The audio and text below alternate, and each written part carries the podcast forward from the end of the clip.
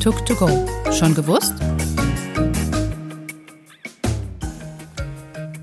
Ja, liebe Zuhörer und Zuhörerinnen, dann herzlich willkommen zur neuen Folge von Tuk2Go. Heute zu Gast Christian de Schriever, Geschäftsführer am Fachbereich Elektrotechnik. Herzlich willkommen. Herzlich willkommen. Vielen Dank für die Einladung. Sehr gerne.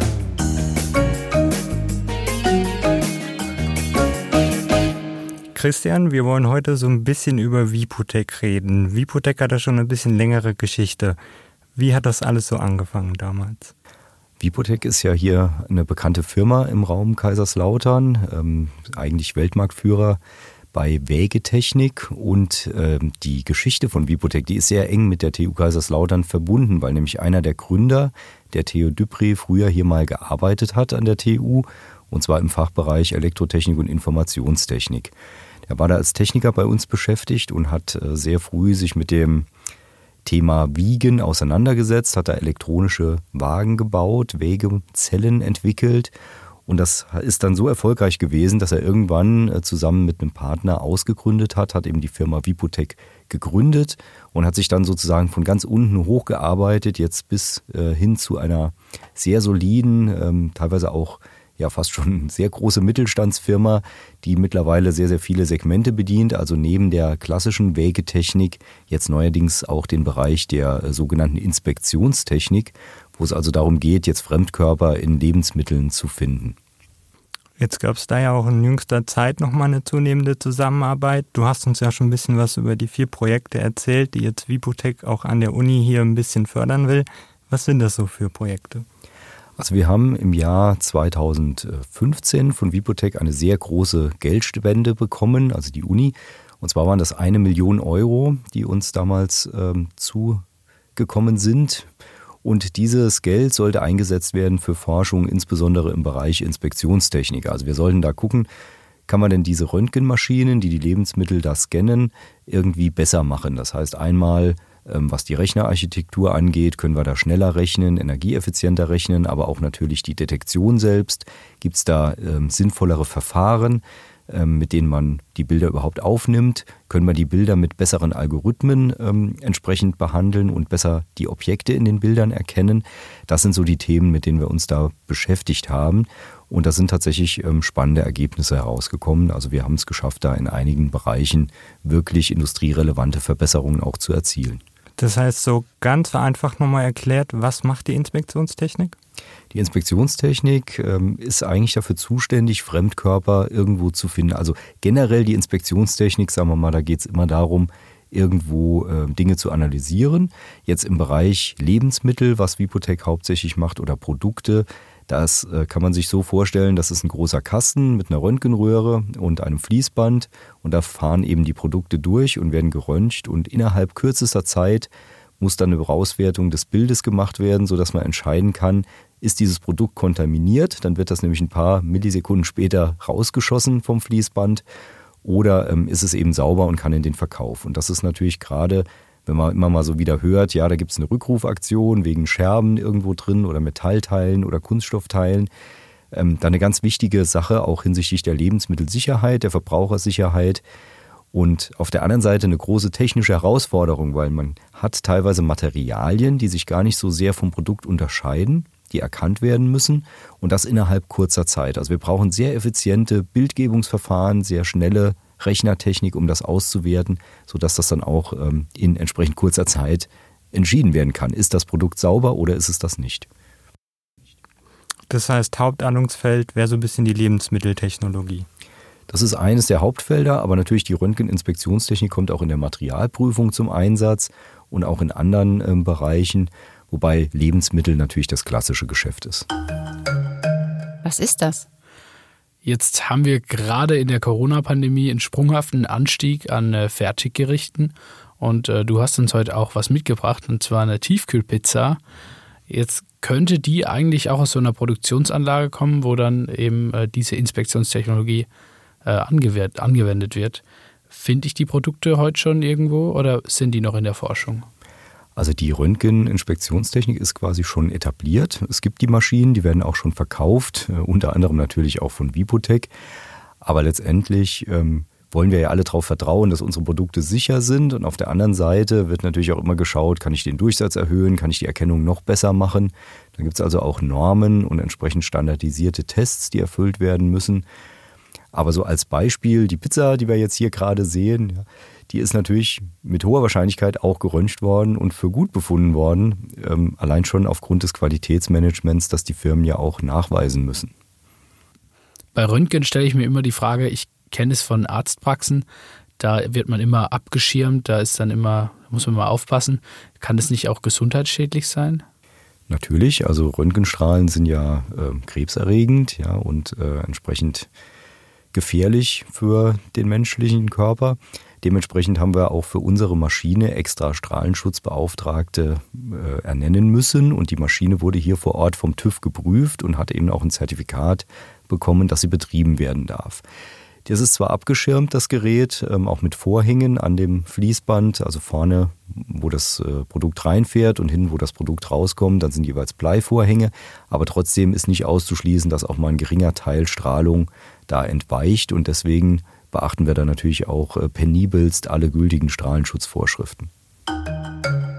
Stand der Dinge. Okay, und das an einer Maschine. Wo wird denn am Ende dann bei diesen vier Forschungsprojekten die ganze Arbeit zusammengeführt? Wo läuft dann am Ende das Wissen zusammen?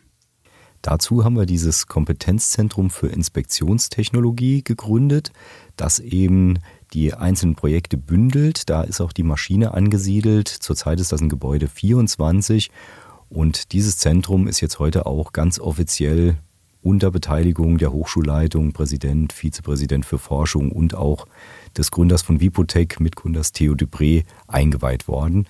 Und wir hoffen, dass wir da in Zukunft natürlich noch sehr viel mehr und enger auch mit Vipotech vor Ort zusammenarbeiten. Wir haben da bisher sehr, sehr gute Erfahrungen gemacht und wir sind natürlich auch immer bemüht, regionale Firmen ähm, hier mit einzubinden in die Aktivitäten, die hier auch an der Uni laufen. Ja, das ist auf jeden Fall ein ziemlich spannendes Projekt und gerade auch für Studierende. Was gibt es da für die so für Zusammenarbeitsmöglichkeiten? Also wir sind natürlich immer bemüht, wie ich eben schon sagte, Kontakt zu halten zu regionalen Firmen, ähm, auch weil das einfach ein Standortvorteil letztendlich ist. Und wir haben sehr viele tolle Technologiefirmen hier direkt vor der Haustür, die man meistens so gar nicht kennt. Also insbesondere bei Vipotech, da bieten wir also jetzt auch eine ganze Menge, ähm, sagen wir mal, gemeinsame studentische Arbeiten an ähm, im Bereich der Inspektionstechnik, aber eben auch in anderen Bereichen, die irgendwas mit unserer Forschung zu tun haben. Aber letztendlich bei Vipotech selbst gibt es auch immer die Möglichkeit, da Praktikumsstellen wahrzunehmen und ähm, auch Hiwi-Jobs werden angeboten. Also wer da Lust hat, ein bisschen mehr reinzuschnuppern in die Atmosphäre vor Ort in der Firma und sich vielleicht auch ein bisschen Geld dazu verdienen will, der kann da gerne bei Vipotech mal schauen. Ähm, die suchen eigentlich immer äh, studentische Hilfskräfte. Ja, perfekt. Ja, der Gründer von Vipotech ist ja ähm, Herr Dupré.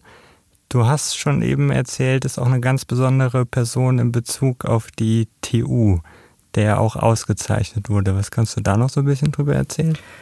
Also wie gesagt, er hat ja früher hier gearbeitet und deswegen ist der Bezug tendenziell natürlich recht eng äh, und auch äh, erfreulicherweise so geblieben. Das ist ja auch nicht immer so. Auf jeden Fall ähm, ist es nicht nur jetzt diese eine Spende, die äh, ihn auszeichnet, sondern wir haben schon seit längerem sehr, sehr viele Projekte und Kooperationen ähm, mit Vipotech, was uns sehr freut. Und letztendlich ähm, ist es so, dass äh, der Theo Dupré auch im Mai 2019 für sein Engagement gewürdigt wurde. Und zwar wurde ihm ganz offiziell die Ehrennadel der TU Kaiserslautern überreicht. Und ähm, naja, die Anzahl derjenigen, die das bisher erhalten haben, die ist dann doch recht überschaubar, kann man auf der Webseite einsehen. Er ist jetzt einer der wenigen, die diese Ehrennadel tragen dürfen. Von der Wiegetechnik bis hin zur Inspektionstechnik, da ist ja schon ein großer Sprung. Wie sieht es denn für die Zukunft aus? Welche Visionen hat ein Unternehmen wie Vipotech denn eigentlich und äh, was können wir da noch die nächsten Jahre erwarten? Ja, in so einer Produktionslinie, da gibt es natürlich viele Arbeitsschritte. Das fängt jetzt, wenn wir gerade auf die Pizza zurückkommen, nochmal an mit Teig ausrollen, dann entsprechend ähm, Soße drauf, ja, Belag, Käse, einfrieren, verpacken, inspizieren ganz am Schluss. Und da haben wir natürlich die Herausforderung, wenn da irgendwo was nicht passt, dann müssen die Maschinen miteinander kommunizieren und die Produktion steht dann entsprechend still. Noch spannender wird es, wenn wir an Individualfertigung denken, also wirklich so Just-in-Time-Produktion, einzelne Stücke, dass die Maschine jedes Teil anders behandelt.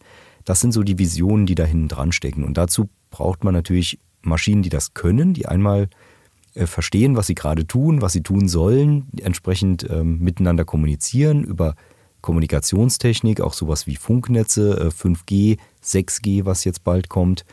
Und ähm, ein ganz großes Thema hier ist natürlich auch die Datenanalyse, die Datenaufbereitung, also letztendlich auch verstehen, semantisch verstehen, was in der Produktion gerade passiert, welche Produkte sind in welchem Status, ähm, wo läuft das hin und das Ganze auch unter wirtschaftlichen Betrachtungen, aber genauso gut unter den Aspekten natürlich auch Sicherheit äh, im Sinne von Robustheit der Produktion, also dass die Produktion stabil läuft und nicht gestört wird, aber auch Sicherheit im Sinne von äh, Cybersicherheit. Also wir sehen ja immer mehr, dass Firmen auch äh, Ziel werden von Angriffen.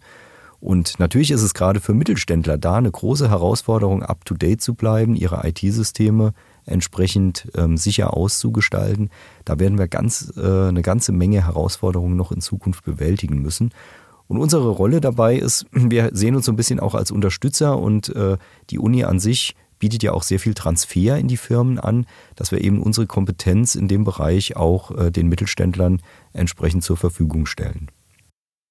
Ja, und genau diese Kompetenzen werden hier gebündelt im Fachbereich Elektrotechnik und Informationstechnik an der TU Kaiserslautern. Ähm, ist also doch mehr als nur ein bisschen was mit Strom und Spannung. Ja, wir haben natürlich in der Elektrotechnik so wie alle Ingenieure ein bisschen das Problem, dass wir als Schulfach nicht vorkommen. Das heißt, ähm, das Berufsbild des Ingenieurs, der Ingenieurin kennt man eigentlich nur, wenn man irgendjemanden kennt, der das macht. Ja. Also Elektrotechnik kommt in der Schule speziell vor im Physikunterricht, aber eben als Teil der Physik und nicht als Ingenieursdisziplin. Und deswegen äh, sagen wir eigentlich immer, naja, was macht denn eigentlich den Unterschied aus zwischen Ingenieuren und ähm, anderen Wissenschaften wie Natur- oder Geisteswissenschaften? Und das kann man ganz leicht zusammenfassen. Ingenieure werden dafür bezahlt, dass sie praktische Probleme lösen. Und wenn sie das tun, dann haben sie ihren Job erledigt. Während in den Natur- und Geisteswissenschaften primär ähm, die Suche nach dem Wissen im Vordergrund steht. Ja, also wir betreiben natürlich auch Wissenschaft, aber das ist sozusagen immer angewandt auf die Praxis.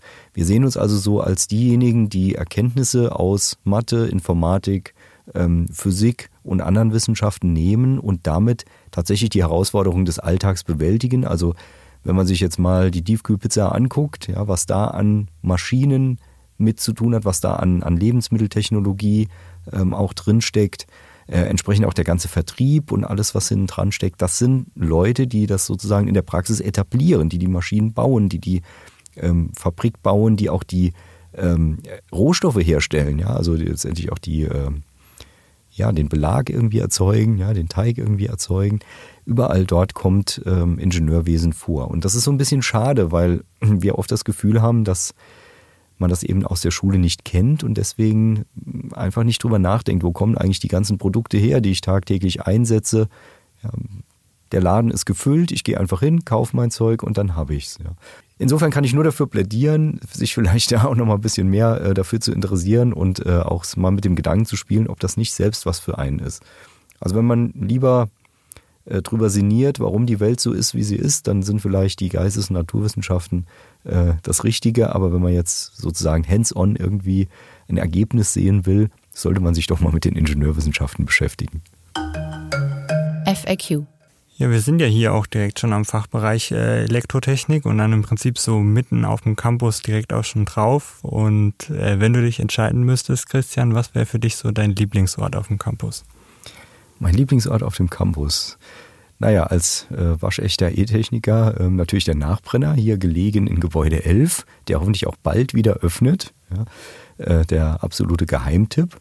Und ähm, ich würde aber auch die Mensa nicht äh, gering schätzen. Ja, also ich bin sehr regelmäßig äh, mittags dort zu Gast, äh, hoffentlich auch bald wieder mit äh, Vorortverzehr.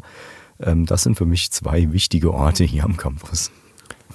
Ja, du bist unserer Uni ja auch schon echt lange erhalten und auch dein Studium hast du ja auch hier an unserer Universität verbracht. Ist zwar alles schon ein bisschen länger her, aber wenn du nochmal so zurückdenkst, was würdest du deinem erste Ich nochmal so im Nachhinein raten? Das ist eine sehr gute Frage. Also man lernt natürlich einiges dazu mit der Zeit. Ähm, ein Geheimtipp, über den ich mich damals wirklich gefreut hätte, wäre, versucht von Anfang an euer Wissen irgendwie zu managen. Ja, also man lernt ja Unmengen Zeug und hat Unmengen Ressourcen und Materialien und später insbesondere, wenn man in die Wissenschaft geht, aber eben auch in die Entwicklung, da ist es sozusagen ganz entscheidend, sich darüber klar zu sein, wo hat man denn Dinge her und wie belastbar ist das. Also das merke ich immer mehr, dass man das eigentlich erst in der Promotion so richtig mitbekommt, wie wichtig diese Quellenverwaltung, auch diese Wissensverwaltung ist. Also ich würde eigentlich jedem raten, von Anfang an äh, neben dem sich Gedanken machen, wie man strukturiert lernt und sich äh, sozusagen strukturiert Wissen aneignet, dieses Wissen dann aber auch gleich irgendwo systematisch zu verwalten. Also es gibt da entsprechende Spezialsoftware, wir Ingenieure lieben ja technische Lösungen, ja, wo man das alles einpflegt und dann äh, eben per Volltextsuche auch immer wieder alles findet und auch direkt referenzieren kann. Top, dann danke ich dir auf jeden Fall für das spannende Gespräch. Sehr gerne, hat mich sehr gefreut. Und wünsche unseren Zuschauern auch noch alles Gute. Wenn ihr mehr über uns wissen wollt, dann guckt doch gerne bei Instagram bei uns vorbei. Ansonsten hören wir uns wieder in zwei Wochen.